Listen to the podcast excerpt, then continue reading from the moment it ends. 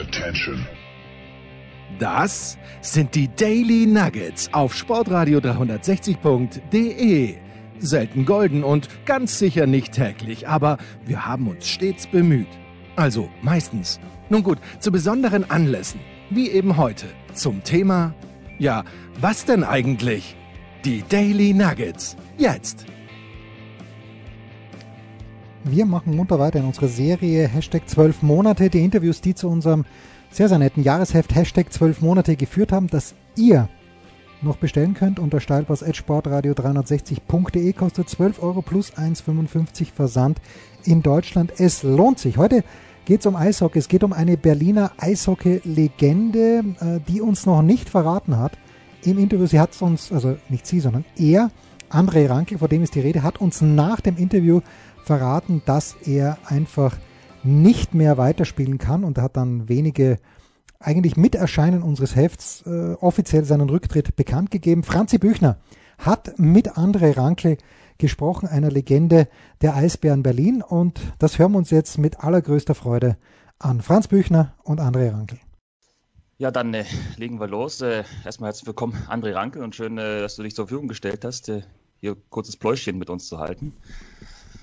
Ähm, wir wollen das heute alles so ein bisschen unter dem Motto mal stellen, ähm, sagen wir mal, zum einen so ein bisschen Vereinstreue und vielleicht auch ein bisschen Stadttreue, denn äh, das sind so, so ein bisschen die Dinge, die für deine Karriere sprechen und die mich auch ein bisschen interessieren würden.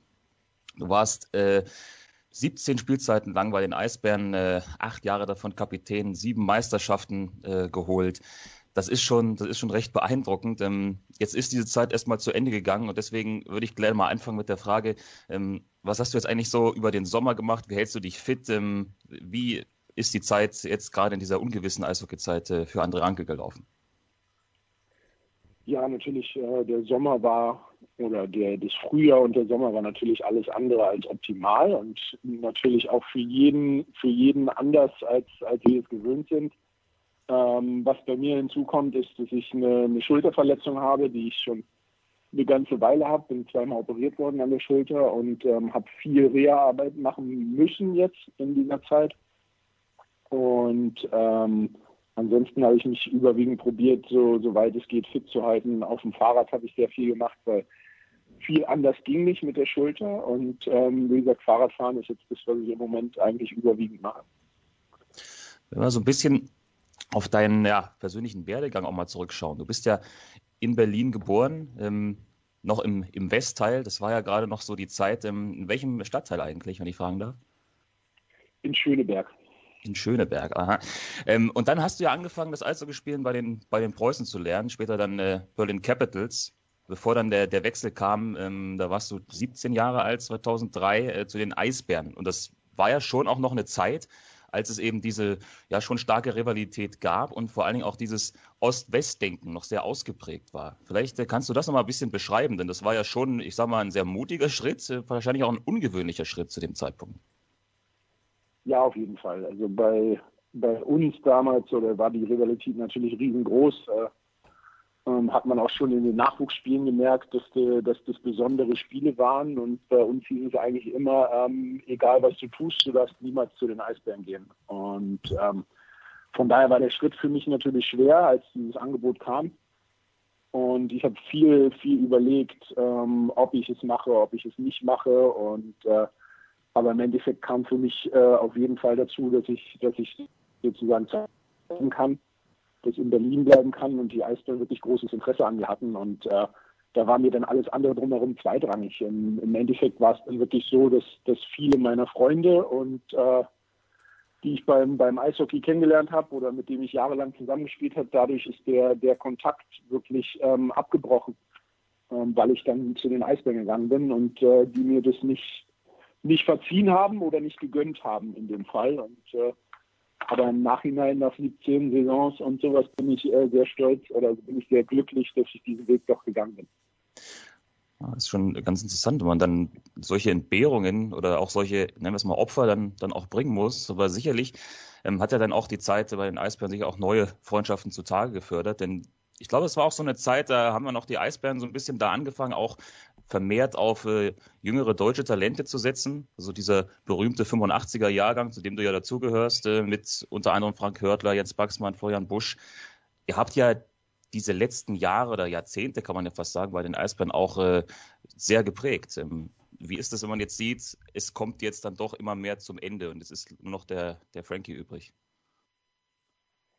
Ja, es ist, ist natürlich ist natürlich komisch, ähm, weil die die Zeit die die geht so schnell vorbei. Man hat so viele schöne schöne Erinnerungen dran und gerade gerade der Anfang, wo wir alle neu gekommen sind, ähm, uns zwar aus der Nationalmannschaft kannten, aber auch nicht auch nicht wirklich, ähm, war natürlich erstmal komisch. Und ähm, ich würde uns erstmal einschätzen, dass wir überwiegend äh, Konkurrenten waren, aber diese uns gegenseitig so gepusht haben, dass wir uns wirklich zum, zu den bestmöglichen Eishockeyspielern gemacht haben dadurch. Also es war für uns auch immer ganz wichtig, dass dieser Konkurrenzkampf da entsteht. Und ähm, ich glaube, deswegen waren die Eisbären auch erfolgreich, weil von unten die, die jungen Nachwuchsspieler, die haben ähm, wirklich äh, den Älteren ein bisschen Druck gemacht und die Älteren haben das erkannt und haben, haben das dann auch so angenommen. Und deswegen waren wir im Endeffekt nur so gut, wie wir dann waren.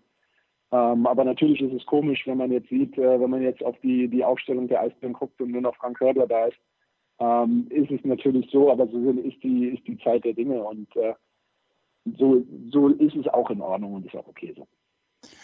Wenn man jetzt mal sich überlegt, du bist dann wahrscheinlich äh, nahezu täglich dann auch äh, Richtung Sportforum gefahren, ähm, also Richtung Wellblechpalast, äh, wo ja früher auch die Spiele stattgefunden haben, wo aber immer noch trainiert wird. Kann ich auch aus eigener Erfahrung sagen, ich bin auch häufig genug dahin gefahren, ähm, zwar nicht zum, zum Eishockeytraining, sondern nebenan in die Hallen, wo ich dann ein bisschen Basketball gespielt habe. Das ist alles noch zu meinen Schulzeiten. Deswegen kann ich so ein bisschen die Magie dieses Ortes da in Hohenschönhausen ganz gut nachvollziehen. Aber was, was war das eigentlich immer, wenn man war das immer noch was Besonderes, jeden Tag dahin zu fahren oder ist es dann, ich sag mal, ein Stück weit äh, Routine geworden?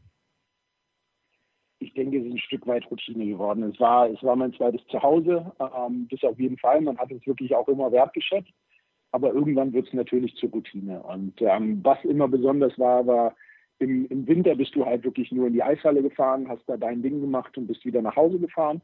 Ähm, Im Sommer, wo wir, wo wir unser Training gemacht haben, was ein bisschen breiter aufgestellt war, wo es dann halt auch wirklich Läufe gab oder Sprints oder so, die haben wir dann auf der, in der, in der Leichtathletik, äh, auf der Leichtathletikbahn ähm, gemacht, dann da, da hatte man dann auch mehr Kontakt mit anderen Sportlern. Und das war schon besonders, ähm, zu sehen, dass da wirklich viele verschiedene Sportarten aufeinandertreffen und äh, wie hart die trainieren teilweise, wie deren Trainingsumfänge sind. Das war immer schon interessant zu vergleichen. Und deswegen ist es was Besonderes, aber ich denke, das fällt einem erst auf, wenn man es nicht mehr hat. Dann gab es ja irgendwann eben auch den, den Move der Spiele rüber in die große Halle.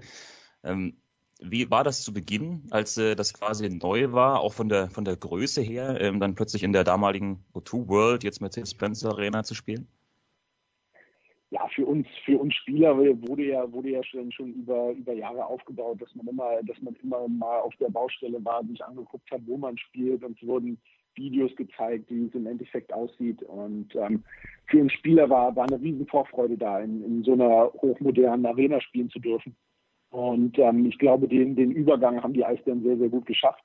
Ähm, vom Wellblech-Palast, wo eine unglaubliche Stimmung war und ähm, wo jedes Spiel wirklich ähm, mega viel Spaß gemacht hat, zu die, in diese hochmoderne Arena, wo ich für uns Spieler sagen muss, dass wir da die besten, bestmöglichen Voraussetzungen hatten, um weiter erfolgreich zu sein. Du hast natürlich jetzt durch diese vielen Jahre in der Stadt äh, und bei dem Verein natürlich auch ein bisschen dieses, dieses Wachsen, dieses Verändern der Stadt, äh, vielleicht auch dann im Verein so mitbekommen. Äh, wie, wie wirkt das eigentlich auf einen, wenn man, wenn man so lang tatsächlich äh, am selben Ort sich dann äh, weiterentwickeln kann und das alles so mitbekommt? Ach, für mich, für mich war das, war das äh, sehr, sehr gut. Also ich habe mich, hab mich gefreut, dass ich, wie gesagt, in meiner Heimatstadt Eishockey spielen kann dass du, dass man da wirklich was mit, mit aufbaut und das, die Eisbären hatten eigentlich oft oder lange Zeit immer nur dieses Image von dem kleinen Ostverein und ähm, wie sich das entwickelt hat zu den wirklich, äh, dass wir, dass wir ein Gesamt-Berliner Verein geworden sind mit dem Umzug in diese Arena. Ähm, das war schön zu verfolgen und ähm, wie gesagt, jetzt, jetzt auch immer noch ähm, ist es wirklich ein, ein Verein für ganz Berlin und der wirklich die ganze Stadt symbolisiert. Du hast sieben Meisterschaften gewonnen, ähm, die letzte dann als Kapitän. Ähm, das war dann auch eigentlich zu einem Zeitpunkt, wo man dachte, na, ist das jetzt vielleicht ein Umbruch? Muss man sich ein bisschen äh, in Bescheidenheit wiegen? Zunächst mal nach Abgängen von Sven Felski, von äh, Dennis Petersen, äh, von Stefan Ustorf. Ähm, du bist zum neuen Kapitän geworden ähm, und ich glaube, viele haben gar nicht damit gerechnet, dass da noch eine siebte Meisterschaft direkt danach zustande kommt. Ähm, Gibt es irgendeine dieser, dieser Meisterschaften, dieser Titel, die ganz besonders ist? Vielleicht sogar diese letzte? Ja, die letzte hat, ähm, hat nicht nur für mich, sondern ich glaube auch für, was wir vorhin angesprochen haben, für die 85er, für, für, für Frank Hördler, Florian Busch und Jens Baxmann eine ganz besondere Bedeutung, weil wir das erste Mal ohne die anderen ähm, die Meisterschaft gewonnen haben, dass wir gezeigt haben, dass wir in deren Fußstapfen treten können und dass wir auch so erfolgreich sind. Ähm, was, was oftmals schade ist an der siebten Meisterschaft, dass sie finde ich, teilweise nicht die Anerkennung kriegt, die sie, die sie verdient hat, weil es ähm, im Endeffekt äh, von den sieben Meisterschaften meiner Meinung nach die schwerste Saison war, die wir hatten. Und wir es trotzdem geschafft haben, am Ende Meister zu werden und dann noch den, den Titel-Hattrick sozusagen geschafft haben. Ähm, von daher ist diese Meisterschaft für mich ähm, etwas ganz Besonderes, weil ich da wirklich ähm, als Erster den Pokal hochheben durfte, eine gewisse Mehrverantwortung hatte und ähm, wir als 85er dem auch gerecht wurden. Deswegen ist diese siebte Meisterschaft für mich die speziellste. Jetzt wurde dir auch im Laufe deiner Karriere natürlich von verschiedenen Seiten, unter anderem ja auch von Don Jackson, langjähriger Coach, äh, durchaus auch äh, NHL-Niveau bescheinigt. Das ist zumindest so ein Zitat, das ich gelesen habe. Äh, warum, ich sag mal, hat es mit dem Schritt woanders hin für dich nicht funktioniert oder wolltest du das gar nicht? Wolltest du eigentlich äh, Hattest du mal die Ambition, auch vielleicht äh, nach Nordamerika zu gehen oder warum die Entscheidung dann doch bis zu diesem Zeitpunkt jetzt äh, in Berlin zu bleiben? Ich habe mich immer wohlgefühlt in Berlin. Berlin ähm, war was ganz Besonderes. Die Eisbären waren was ganz Besonderes. Diese, die Atmosphäre, die man da vorgefunden hat. Äh, man wusste, woran man ist. Man hat sich hundertprozentig wohlgefühlt. Man wurde als Person ähm, genauso angenommen und anerkannt, wie man ist und konnte so seine Bestleistungen bringen. Ähm, natürlich gab es eine Phase, wo ich mir darüber Gedanken gemacht habe, ähm, nach Nordamerika zu gehen oder zumindest es zu probieren. Ähm, es gab auch lose Gespräche mal mit, mit einzelnen Vereinen, aber es ist daraus nicht entstanden. Wäre ein Angebot da gewesen, ähm, hätte ich es auf jeden Fall probiert. Aber somit äh, waren, waren die Eisbären-Fans natürlich ganz glücklich, dass du da lange, lange geblieben bist. Ähm, jetzt ist diese Zeit erstmal zu Ende gegangen. Ähm, Eisbären haben dir keinen neuen Vertrag angeboten jetzt für die, für die kommende Spielzeit. Ähm, wenn man aber trotzdem weiß, dass jetzt auch deine Trikotnummer nicht mehr vergeben werden soll, ähm, wenn man natürlich auch acht Jahre lang Kapitän war, wenn man das jetzt schon so machen möchte, wenn du zurückschaust auf, auf diese Zeit, es muss dich ja sicherlich auch mit viel Stolz erfüllen, dass du da wirklich bleibenden Eindruck hinterlassen hast ja, im Endeffekt ist es noch ähm, relativ weit weg für mich, dass meine Nummer nicht mehr vergeben wird und so. Aber wenn man jetzt mit der mit der Zeit jetzt durch durch Corona habe ich viel Zeit nachzudenken und natürlich, ähm, wenn man zurückblickt, bin ich schon bin ich schon stolz und glücklich, wie meine Karriere verlaufen ist bis zu diesem Zeitpunkt und ähm, ist was ganz Besonderes in dieser in dieser Mannschaft oder oder mit den Spielern, mit denen ich zusammengespielt habe, dass ich da einer der wenigen bin, dessen Nummer nicht mehr vergeben wird. Ähm, von daher bin ich da schon stolz drauf, ja. Wenn du jetzt natürlich auch siehst, du hast ja auch in den letzten Jahren dann auch mit neuen, mit jungen Spielern zusammengespielt. Ähm, man kann natürlich da jetzt als aktuellstes und bestes Beispiel sicherlich an Lukas Reichel nennen, der dann diesen Sprung nach Nordamerika machen möchte und wahrscheinlich auch wird. Aber was, wie, wie gehst du mit den jungen Spielern um? Was gibst du ihnen mit, vielleicht auch so als Hinweis, wie sie ihre eigene äh, Karriere gestalten können? Ja, ne, es gibt natürlich jeder, jeder Spieler, den musst du individuell betrachten. Du kannst nicht allgemein sagen, das gibst du jungen Spielern mit, sondern ähm, du beobachtest die, du beschäftigst dich mit ihnen und ähm, gibst ihnen dann dementsprechend Tipps. Das ist zum Beispiel Lukas Reichel immer ein ganz anderes. Der geht einfach aufs Eis und spielt. Ähm, den muss man ab und zu mal bremsen und muss ihm sagen, du, in der Situation machst du das und das bitte anders. Oder ähm, aber es gibt dann natürlich andere Spieler, die, die musst du, die musst du unterstützen und die musst du aufbauen und die musst du mit den, den Kleinigkeiten musst du denen helfen, musst die dann loben, wenn, wenn sie diese Kleinigkeiten richtig gemacht haben. Also ich glaube, ganz wichtig ist, dass man ähm, die jeden Spieler individuell behandelt und ihn, ihn auch so wahrnimmt. Und dann kannst du ihnen helfen, dass sie wirklich dahin kommen, äh, wo sie hinwollen. Und natürlich probiert man das mit seiner Erfahrung äh, den Spielern dann mitzugeben. Dann vielleicht abschließend noch natürlich der Blick mal nach vorn. Du hast ja gerade schon darüber gesprochen, wie jetzt so die letzten Monate gelaufen sind, inklusive Schulterverletzungen. Gibt es denn natürlich jetzt in dieser schwierigen Phase irgendwie Aussichten, wie deine Spielerkarriere eventuell weitergeht? Ich glaube, du hast ja gesagt, es wäre auch gar nicht so schlecht, vielleicht auch nochmal gegen die Eisbären zu spielen. Ähm, dann etwas in ungewohnter Perspektive natürlich. Oder gibt es schon irgendetwas, irgendeine Aussicht für dich? Ähm, natürlich ist es jetzt so, also ich hätte gerne, hätte gerne für die, äh, für die Eisbären weiter gespielt. Ähm, das ist jetzt natürlich nicht mehr, nicht mehr möglich. Und ich hatte, hatte damals gesagt im Zeitungsinterview, dass ich, dass mir ja nur noch ein Verein fehlt, gegen den ich noch kein Tor geschossen habe. Und das sind die Eisbären. Und das würde ich dann natürlich gerne, gerne nachholen, aber ähm, durch die Corona-Zeit und äh, vor allen Dingen meine Schulter, die mir viele Probleme macht, sieht es im Moment eher danach aus, dass ich äh, meine Karriere beenden muss, weil ähm, meine Schulter das nicht mehr mitmacht. Und von daher glaube ich, dass, dass ich wahrscheinlich nicht mehr Eis bestimmen werde. Aber dem Eishockeysport äh, noch in einer anderen Form dann erhalten bleibst? Ähm, das wird man sehen. Ich habe jetzt schon, schon einige Gespräche geführt, auch mit den Eisbären, ähm, dass, ich, dass ich da helfen möchte und wie ich gerade gesagt habe, mit den jungen Spielern meine Erfahrung gerne weitergeben will. Ähm, in, in, welcher, in welcher Position es dann sein wird, das wird man sehen.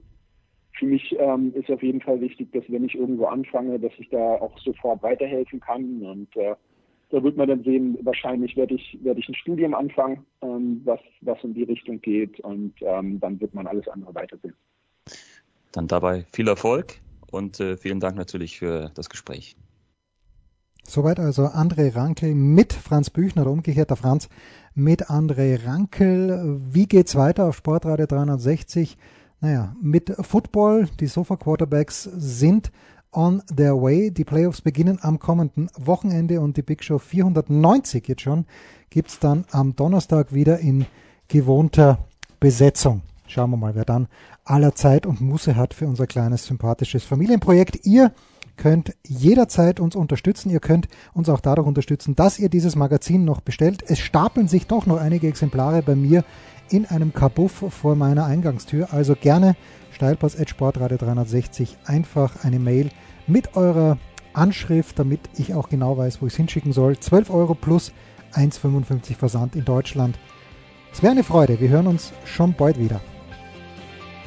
Das waren die Daily Nuggets auf sportradio 360.de.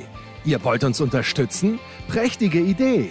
Einfach eine Mail an steilpass at sportradio 360.de schicken und ihr bekommt alle Infos. Und versäumt nicht die Big Show. Jeden Donnerstag neu.